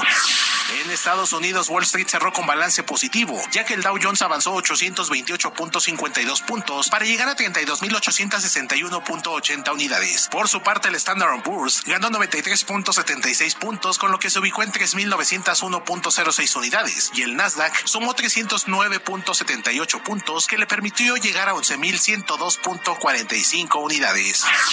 En el mercado mexicano, el peso mexicano se apreció 0.84% frente al dólar estadounidense, al cotizarse en 19 pesos con 51 centavos a la compra y en 19 pesos con 78 centavos a la venta en ventanilla. El euro cerró en 19 pesos con 32 centavos a la compra y 19 pesos con 73 centavos a la venta. El Bitcoin tuvo un alza en su valor del 1.35% para cotizarse en 20.614 dólares por unidad, equivalente a 408.159 pesos mexicanos con 26 centavos.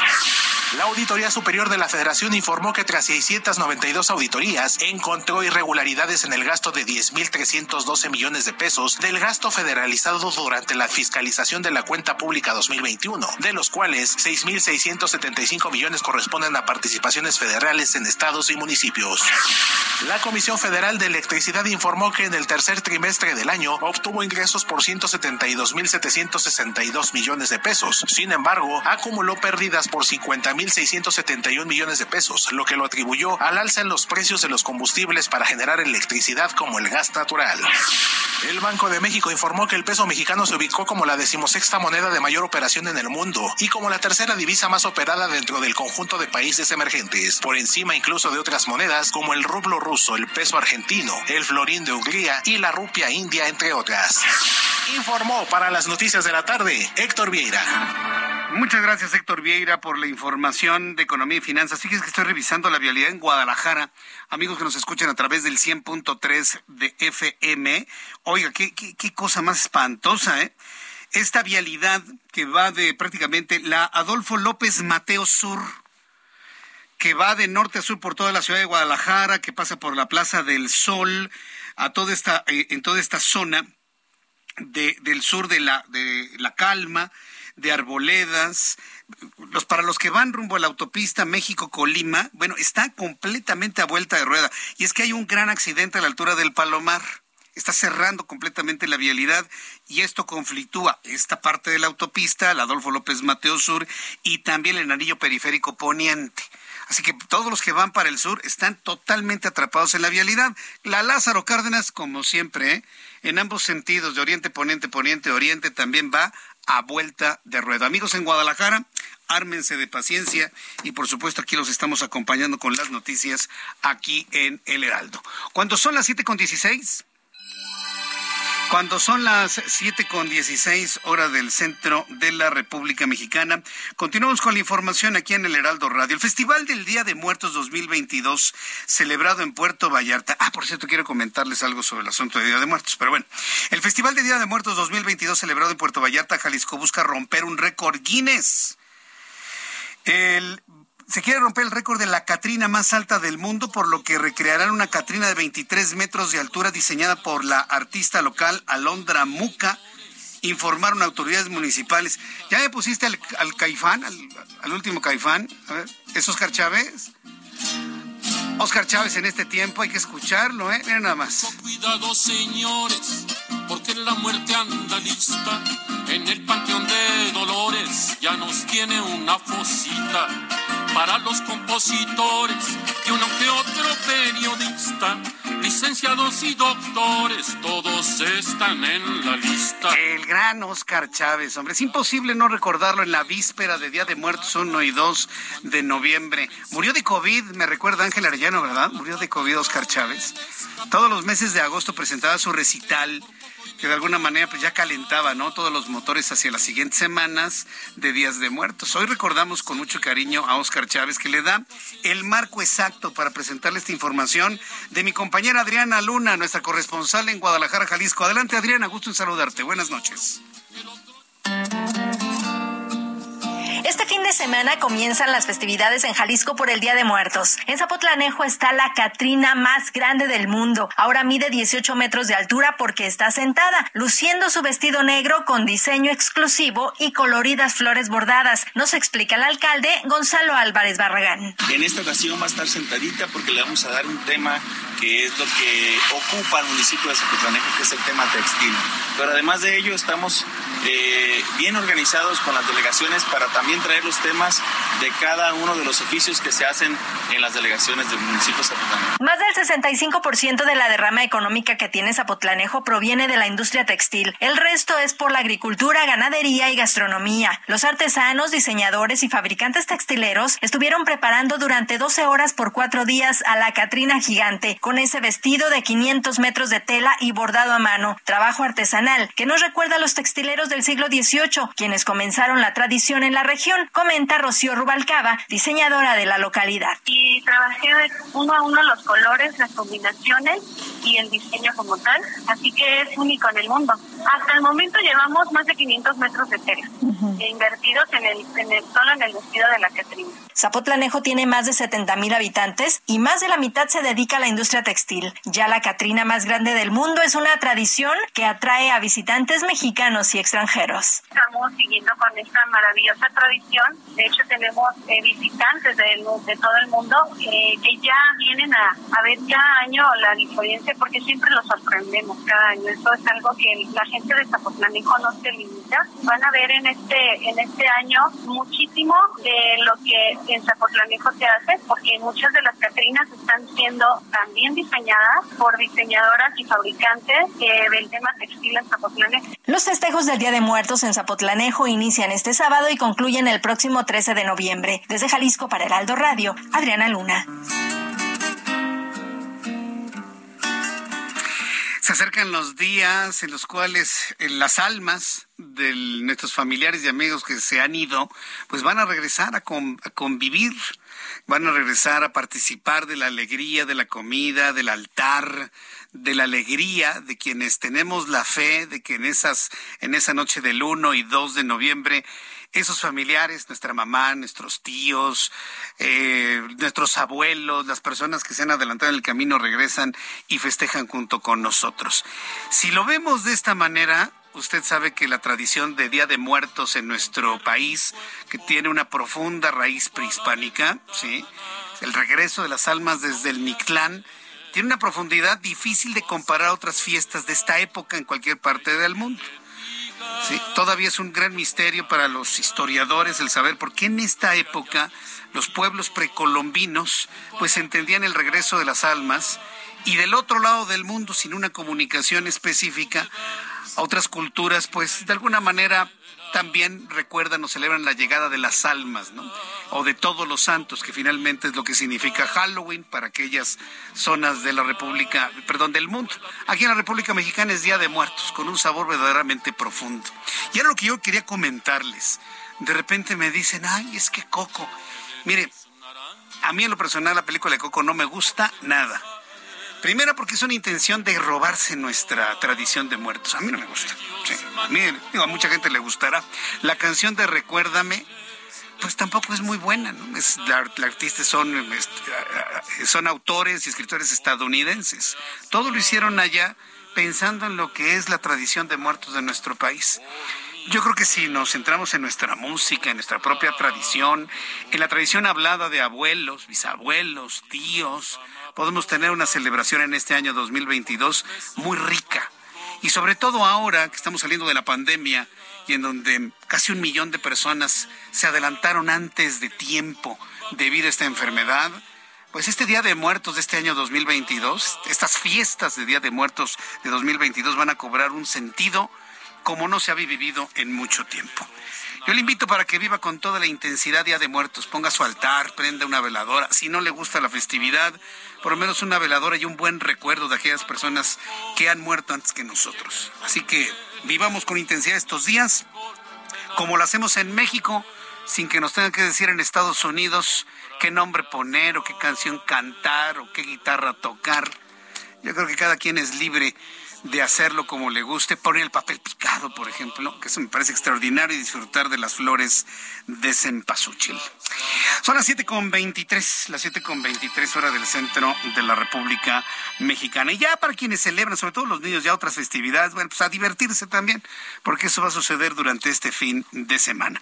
Quiero informarle que poco antes de que cerrara la convocatoria para inscribirse a la terna para elegir al siguiente fiscal de Nuevo León, llegaron los últimos aspirantes a dicho puesto, siendo el exalcalde de Monterrey, Adrián de la Garza, y el fiscal especializado en feminicidios, Griselda Núñez, algunos de los que levantaron la mano. Después de los anuncios, ¿verdad? O, sí me da después, ¿verdad? Sí, después de los anuncios voy a tener comunicación con Misael Dávila, quien es nuestro corresponsal en el estado de Nuevo León, debido a que es muy importante. Mire, luego del caso de Bani, toda la, imagen del entonces fiscal prácticamente se vino para abajo. Terminó renunciando por asuntos personales, pero todos sabemos que fue por la impericia de ese caso que entristeció a todo México y que habrá marcado este año 2022. Y desde entonces, desde que renunció hace como tres semanas, está vacante la posición de fiscal general de justicia de Nuevo León. Después de los anuncios le voy a platicar esto, cómo va este proceso para elegir al nuevo fiscal en Nuevo León.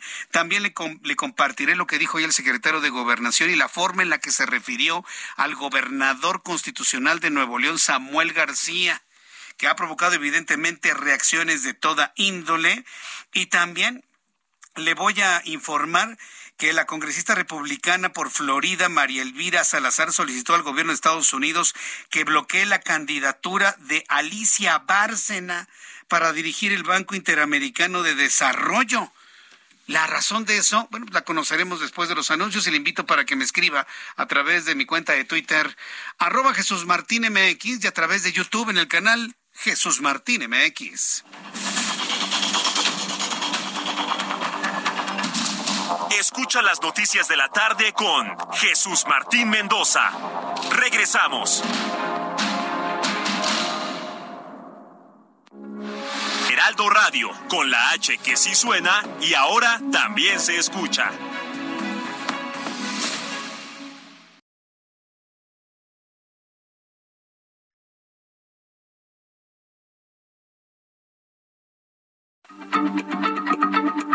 Heraldo Radio, la H se lee, se comparte, se ve y ahora también se escucha.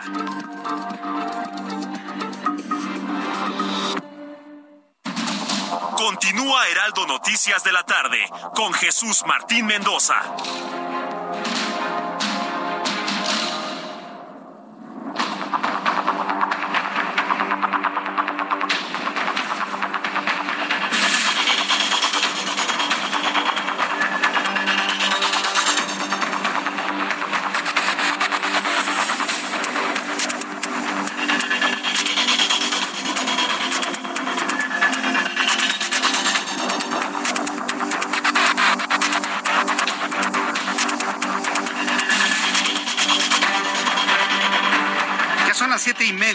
Son las siete y media hora del centro de la República Mexicana.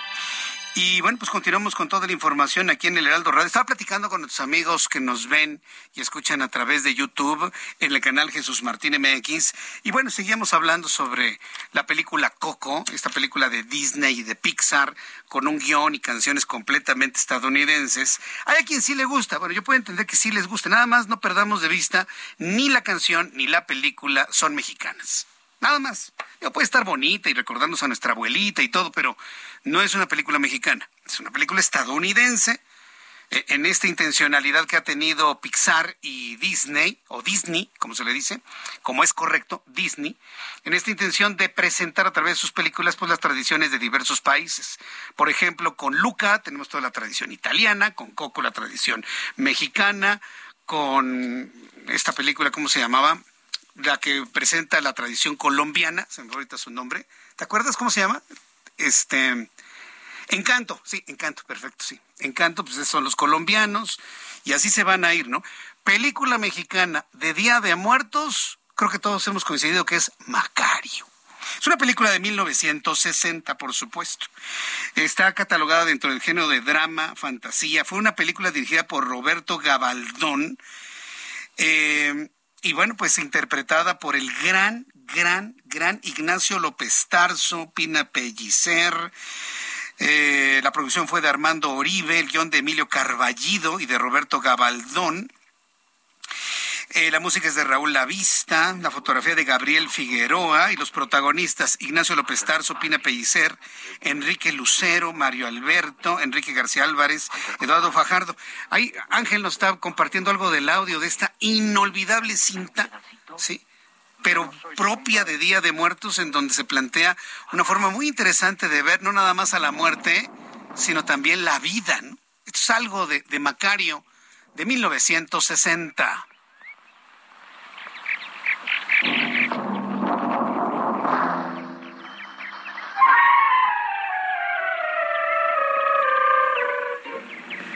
compadre, qué bueno está ese guajolote que se va a comer. ¿No va a invitar un pedacito? Yo no soy su compadre. Y no le voy a invitar nada. Caray, amigo. Ese animal se ve muy sabroso. Vamos a hacer un trato. Si me das un muslo de ese guajolote, nada más, yo te regalo mis espuelas de plata. ¿Yo para qué quiero espuela? Buenísima, ¿eh? La película. Por cierto, fíjense, me estaban preguntando si había recibido un premio. No, tuvo una nominación al Oscar. Esta película tuvo una nominación al premio de la Academia por Mejor Película en Lengua Extranjera. Además, también fue inscrita en el Festival Internacional de Cine de Cannes en 1960. Entonces, si alguien quiere ver una película propia de Día de Muertos, yo le recomiendo Macario con Ignacio López Tarso. Son las 7.34, las 7.34 del centro de la República Mexicana. Vamos a continuar con la información aquí en el Heraldo Radio. Y bueno, pues le platico, ¿no? Este asunto que ha, pues de alguna manera generado una serie de comentarios en torno a la forma en la que, pues el secretario de Gobernación se dirige hacia, pues en este caso un gobernador constitucional del Estado de Nuevo León. Y una vez más, y esto es verdaderamente lamentable, una vez más las personas de mayor edad, experimentadas, como usted guste llamarlo, se burlan de los jóvenes por su corta edad. Y cae en el error el secretario de Gobernación de dirigirse a un gobernador constitucional como Samuelito. ¿Por qué? Porque lo quiere ver chiquito, porque lo quiere ver inferior. Y esa es una tendencia eso es discriminación y eso es clasismo, por decirlo menos. Cosas que gritó el presidente. ¿Se acuerda? Ya se nos olvidó, ¿verdad? El presidente mexicano gritó en el balcón del Palacio Nacional, no al clasismo, no al racismo, o muere el racismo, muere el clasismo. ¿Y qué hace Adán Augusto López? Decirle Samuelito al gobernador de Nuevo León. Adán Augusto López, secretario de Gobernación, criticó al gobernador de Nuevo León, Samuel García, a quien calificó como Samuelito por señalar al gobierno federal por presuntamente militarizar al país, pero por otro lado toma el teléfono y llama para que las Fuerzas Armadas resuelvan los problemas dentro de la entidad, actos que el titular de Segov calificó como hipócritas. Además dijo que la Fuerza Civil de Nuevo León se dedica únicamente a cuidar tiendas de conveniencia. Por otra parte, tachó de incongruente al gobernador de Jalisco, Enrique Alfaro, porque rechaza al ejército y su participación en las tareas de seguridad pública y después publica mensajes de agradecimiento a las Fuerzas Armadas por evitar masacres como la de Zapopan. Bueno, pues está con la espada desenfundada el señor secretario de Gobernación, Adán Augusto López. Son las 7.36 horas del centro de la República Mexicana. Me da mucho gusto saludar a esta hora de la noche ya a Adriana Fernández, nuestra especialista en cine. Mi querida Adriana, qué gusto saludarte, bienvenida, muy buenas noches. Muy buenas noches, Jesús Martín, ¿qué tal? ¿Cómo va todo por allá? Pues muy bien, fíjate qué, qué, bueno que ya tengo contacto contigo. Estábamos platicando de cine, me preguntaban de películas para este eh, la víspera de Día de Muertos 1 y 2 de noviembre y se nos ocurrió Macario. Tú has visto esa película, ¿no? Macario de 1960 con Ignacio López Tarso. Qué historia, ¿no? Y qué actuación de Ignacio López Tarso. Es buenísima, es, es Es buenísima, es un clásico, Jesús Martín. Es esa película que pertenece a Canasta de Cuentos Mexicanos, que escribiera Bruno Traven. Ah, Canasta de Cuentos Mexicanos de Bruno Traven. Sí, fíjate, de ahí viene esa historia y pues es un clásico y la verdad es que lo impresionante más es que lo que Tarso pues sigue vivo, Jesús Martín, creo que tiene 98 o 99 años por ahí más o menos. Sí, tiene, tiene creo que sí, tiene 99 años, ya va para el centenario, se le ve muy bien, por supuesto, y me parece justísimo en estos tiempos recordar una película propia de esta época, ¿no? Que muchas personas hemos gustado de verla siempre en esta época, en la víspera de Día de Muertos. Es un fin de semana muy intenso, ¿eh, Adriana? Porque tenemos evidentemente las fiestas previas que nada tienen que ver con nuestra fiesta de Día de Muertos, pero mucha gente celebra Halloween, tenemos el, el Gran Premio de México, eh, Marcelo Ebrard va a hacer un evento ahí no sé dónde, así multitudinario. A ver si nos da tiempo de ir al cine, ¿no? Dar sus recomendaciones este fin de semana, Adri, por favor. Claro, Jesús Martín. Pues mira, esta película de la que te voy a hablar está en boca de todos. Es la película que se llama Bardo o Falsa Crónica de unas verdades. Bardo. Es la Bardo, Bardo o Falsa Crónica de unas cuantas verdades. ¿No ves? Es un título medio largo. Sí, sí. ¿no? Pero es de González Iñárritu, de Alejandro González Iñárritu. Mm. Que bueno, ya es González, ahora es Alejandro G. Iñárritu. Así es como aparece firmada la película. Pero pues esta película, te diré, Jesús Martín, pues interesante. O sea, tiene cosas buenas y tiene cosas malas.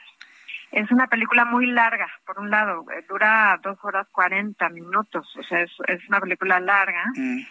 Y es una película que trata de un alter ego que es pues el personaje de Jiménez Cacho, el Jiménez Cacho, quien es un documentalista que está en México previo a recibir un premio en Estados Unidos y estando aquí en México pues como que se reencuentra con sus amigos antes de que se volviera famoso, digamos, antes de que fuera la estrella que es, y pues como que se reencuentra con sus raíces, con su familia.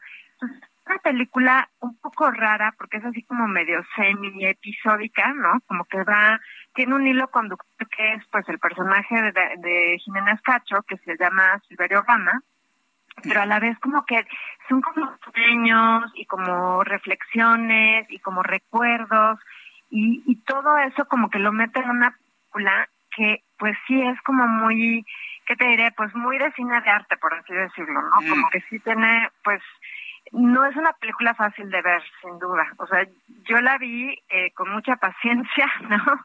Y me parece que tiene ventajas como la fotografía, como el diseño de producción, como la propia actuación de Jiménez Cacho, pero lo demás no me fascinó, Jesús Martín. Sí, fíjate que a mí lo que me llama la atención es la actuación de Daniel Jiménez Cacho. Para mí siempre ha sido, un- lo he considerado uno de los mejores actores que tiene este país. Muy versátil el hombre, de muy buena Muy. presencia.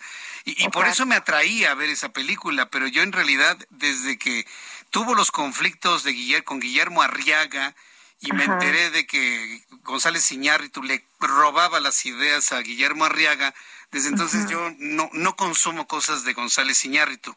Pero esta sí se me antojaba precisamente por Daniel Jiménez Cacho, pero ahora que me dices eso, pues como que lo voy a pensar dos veces, ¿eh?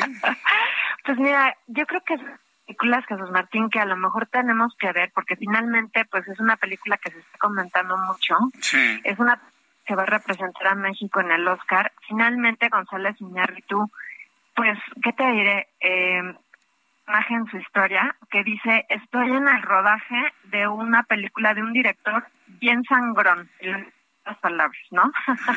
de un director bien sangrón. Básicamente, pues, eh, digamos, González tiene fama, ¿no? De ser así como pesado, Sí. pero sin duda es un cuate muy talentoso. O sea, eso sí no lo podemos negar. Los Óscares, el hombre, ¿no? O sea, y, y ganados en dos años consecutivos. O sea, sí es, es un cuate que tiene cosas muy interesantes, pero pues la película es, pues sí es difícil, es una película difícil. Digamos que no es para todo el público, ¿no? Es para un público más especializado, ¿no? Que, que no va a divertirse, que va a ver alguna otra cosa interesante en cuanto a técnica cinematográfica. Entiendo eso, ¿verdad? Así es, o sea, tiene una gran fotografía, tiene es muy interesante, tiene un sonido, Jesús Martín, es lo que yo estaba reflexionando. ¿Te acuerdas de Martín Hernández que estaba, eh, pues, en con con el propio González Iñárritu, ah. que trabajaban juntos. Sí, sí, quiero recordarlo. Sí. Bueno, él justamente hace el diseño de sonido. No sabes qué son tiene la película. Impresionante. O Mm. sea, como que podrías estar con los ojos y escuchar los sonidos y sería una experiencia también. Eso sí, se lo súper reconozco. Mm. Fotografía, sonido, diseño de producción y la actuación de Ginés Castro son maravillosos. Pues bueno, haremos un esfuerzo. Tu calificación, que eso va a definir si voy a verla o no. Dos estrellas y media. Ah, Jesús palomero. Bueno, implacable, Adriana Fernández, ¿eh? implacable con la calificación palomera para González Iñárritu. Pues ni modo, Ni hay que decir la verdad. Hay que ser si no- objetivos, claro. por supuesto. Segunda recomendación para este fin de semana, Adri. La segunda recomendación, Jesús Martín, es una película que se puede ver en casa, para aquellos que quieran quedarse en casa. Es una película que se llama en inglés The Good Nurse, se puede ver en Netflix, y está basada en hechos reales. Nos cuenta la historia de una enfermera que es interpretada por Jessica Chastain, que trabaja en la zona de terapia intensiva de un hospital en Pensilvania. Y resulta que esta pobre mujer, bueno, tiene mil problemas porque es eh, madre soltera, tiene además una condición cardíaca, entonces pues no puede excederse a la hora de trabajar. Imagínate trabajar en terapia intensiva, pues evidentemente es muchísima presión. Y de pronto parece que llega como un ángel guardiano, un ángel salvador, en la forma de Eddie Redmayne, que es un enfermero, se llama eh, Charlie Cullen, pero curiosamente empiezan a suceder una serie de pues de, de muertes en el pabellón de, de, de terapia intensiva, ¿no? O sea, gente que aparentemente pues no tiene nada demasiado grave, digamos, o sea, sí está en terapia intensiva, pero como que de repente muere de manera inexplicable, ¿no? Y pues todo eso desata una este investigación policíaca y bueno, pues ya eso es, es un poco la premisa. Pero lo que tiene esta película, Jesús Martín, es que tiene unas grandes actuaciones. O sea, tanto Jessica Chastain ganó el año pasado, bueno, más bien en este año, en la pasada edición, como el propio Eddie Redmayne, que es el que interpretó a Stephen Hawking, ¿te acuerdas? En la película de eh, que sale eh, Stephen Hawking precisamente en su vida, pues son muy buenos actores y sobre todo este este Redmayne, pues sí lo ves y es de esos hombres que se pueden ver tan buenas personas, ¿no? Tan vulnerables, tan vulnerables, y de repente se pueden ver, o sea, con unos ojos fríos, calculadores. Entonces, me parecieron muy buenas sus actuaciones. Me parece que es un thriller correcto y bueno para este fin de semana. Y le voy a dar tres estrellas a, se llama The Good Nurse, o sea, como la buena enfermera, ¿no? La buena enfermera. The Good Nurse. Y está en Netflix. Muy bien. Bueno, pues la vamos a ver en Netflix. Y bueno, pues yo te agradezco de estas recomendaciones para este intensísimo fin de semana. Adriana Fernández, compártenos tu cuenta de Twitter para que el público te siga, te pregunte, te consulte, Adri. Claro que sí, Jesús Martín, me pueden escribir, hacer preguntas a arroba adriana99, arroba adriana99, y pues ahí con mucho gusto les, les doy más consejos. Me parece. Cinematográficos. Me están diciendo muchos que les abriste los ojos con la película de Hey Ñarrito, así como ya como les dicen en Estados Unidos, ¿no? Sí, Hey Iñárritu. G Ñarrito, sí. Se sienten mexicanos, pero incapaces de vivir aquí. Bueno, gracias Adri, que tengas un gran fin de semana. Igualmente, Jesús Martín, cinematográfico fin de semana. Gracias, Adriana, que te vaya muy bien. Muy buenas noches ya. Adriana Fernández, nuestra especialista en cine y además es eh, coordinadora de la Maestría en Desarrollo y Gestión de la Industria del Entretenimiento en la Universidad Anáhuac. Son las 7.45, las 7.45 hora del centro de la República Mexicana. Le digo a Adriana Fernández que este es un fin de semana súper intenso. Hoy empezaron ya las actividades del Gran Premio de México, mañana es la carrera de clasificación. Mañana es la carrera de clasificación y por supuesto el domingo entiendo que va a ser a la una de la tarde ya en el nuevo horario. No se le vaya a olvidar retrasar su reloj. Empezará la gran carrera en donde todos estamos esperando que el Checo Pérez pues gane en el Autódromo Hermanos Rodríguez para que se cumpla lo que me dice Roberto San Germán, que el Autódromo Hermanos Rodríguez pues cambie su nombre, ¿no? Autódromo Checo Pérez. Bienvenido, mi querido Roberto San Germán. ¿Qué tal, ¿Qué tal, mi querido Jesús Martín? Buenas noches. Pues sí, ojalá, ojalá en algún, en algún tiempo yo creo que sí le podrían cambiar el nombre, ¿no? Entonces la verdad es que va a ser muy interesante esa cuestión de ver si es que le cambian el nombre al Autódromo Sergio Pérez, ¿no? Pero bueno, eso ya llevará, llevará su tiempecito. Ayer ya fue nombrado Premio Nacional del Deporte Checo Pérez. Sí. 2022 se lo llevó en la parte profesional. Era obvio que lo iba a ganar, ¿no? ¿Sabes quién está enloquecido? Su papá. Estaba, Ah, viendo, bueno. estaba viendo unas entrevistas. No, no, yo imagino que Checo Pérez cada vez que su papá habla se pone una bolsa de papel en la cabeza. O serán iguales en el fondo, ¿no? No creo, no creo, pero sí el papá quiere ser hasta presidente, ¿no? No, no, bueno, este, si quiere ser presidente del planeta Marte, ese señor, ¿no? Lo viste en su video así con sus nenas, con sus sobrinitas en la playa y no sé qué tanto. ¿no? Mira, pues si tuvimos a Paco Cachondo, ¿no? ¿Te acuerdas? Pero yo no había conocido a un papá que se volviera loco por la fama de su hijo.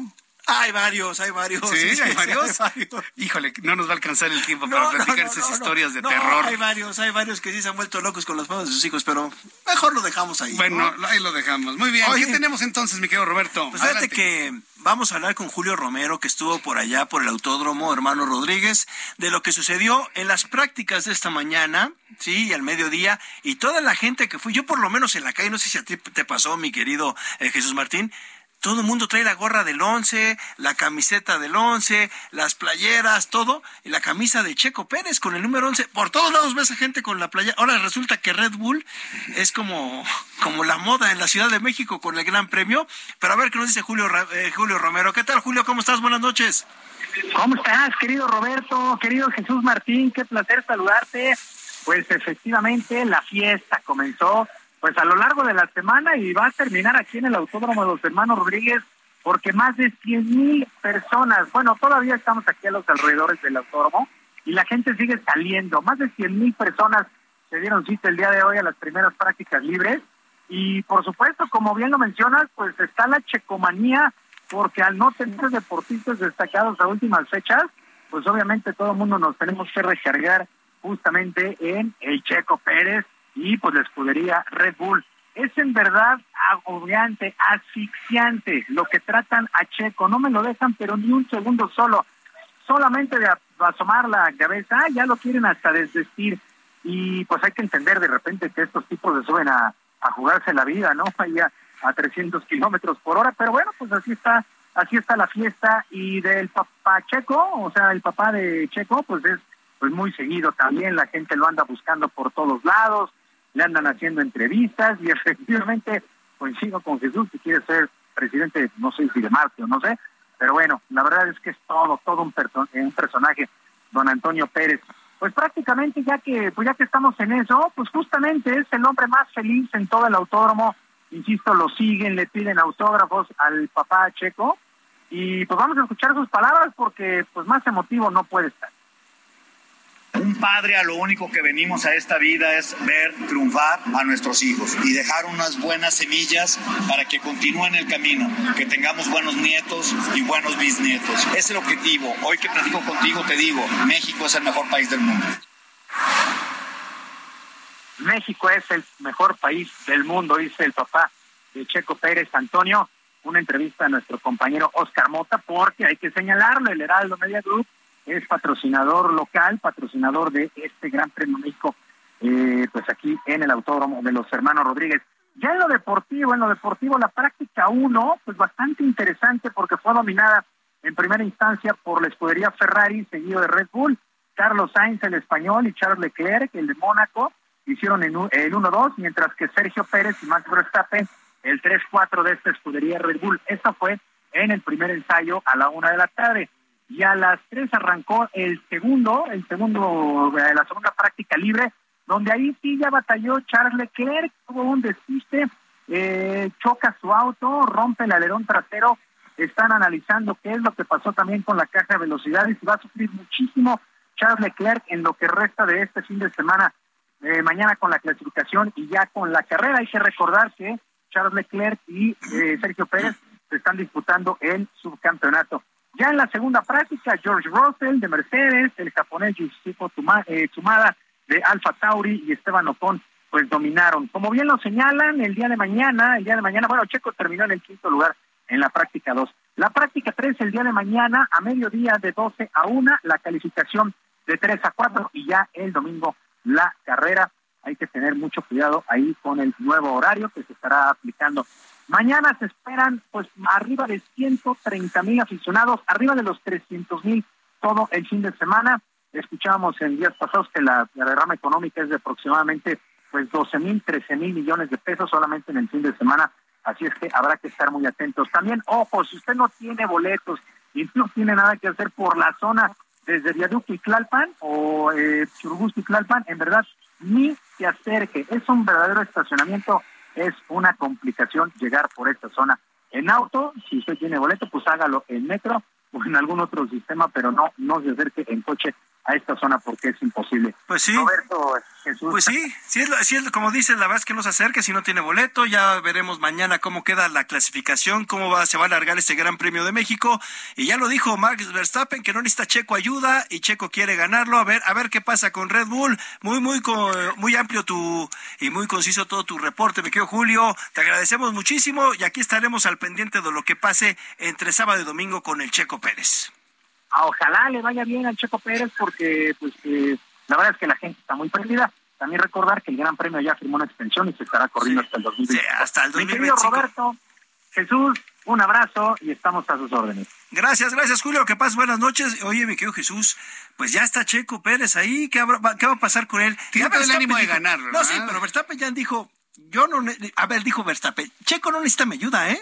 Él puede ganar. O sea, eso quiere decir que Verstappen no se va a dejar, no se va a dejar, amigo. ¿eh? Sí, pero tú me platicabas de que tiene Checo que aceptar que es el número dos y que tiene que llegar en el número dos. Eh, lo que hemos platicado, lo que, hemos, platicado. Pero también se decía que la escudería Helmut Marco ya había dicho, queremos el segundo lugar de pilotos. Entonces, esa cuestión es de que tenemos que ayudarlo para que él quede en segundo lugar. Lo bueno es que Leclerc pues estuvo con muchos problemas lo que fue la clasificación el día de hoy. Bueno, las, las prácticas libres, mañana veremos y ojalá pues arranque muy atrás y no consiga puntos y que Checo sí logre puntos para estarse despegando, recordando que nada más quedarán ya después dos grandes premios. Bueno, pues eso va a ser muy, muy intenso. Entonces, mañana sábado son la, es la prueba de, cali de clasificación. Sí, sí, sí, claro. Y el domingo es la carrera, pero dices con el nuevo horario. Ajá, exactamente. Aquí hay una discrepancia porque en, en el horario dice que es a las dos de la tarde la carrera. Exactamente. Pero eh, acuérdense que hay que retrasar el reloj. Puedo entender que son las dos horas, las dos de la tarde del nuevo horario. Exacto, exactamente, a las dos de la tarde del nuevo horario. Y eso es lo que nos espera en la Fórmula 1.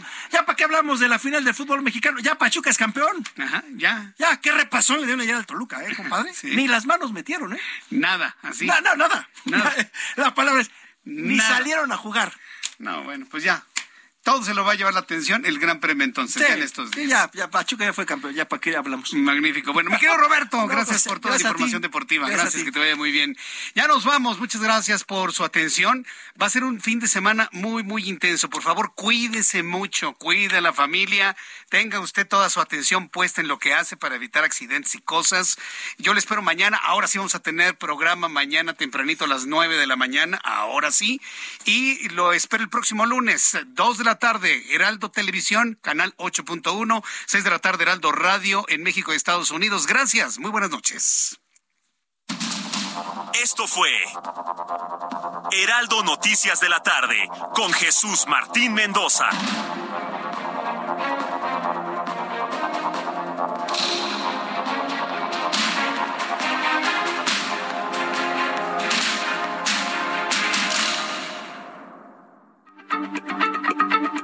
Heraldo Radio, la H se lee, se comparte, se ve y ahora también se escucha.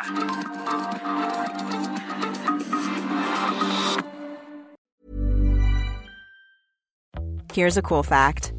A crocodile can't stick out its tongue. Another cool fact, you can get short-term health insurance for a month or just under a year in some states. United Healthcare short term insurance plans are designed for people who are between jobs, coming off their parents' plan, or turning a side hustle into a full time gig. Underwritten by Golden Rule Insurance Company, they offer flexible, budget friendly coverage with access to a nationwide network of doctors and hospitals. Get more cool facts about United Healthcare short term plans at uh1.com.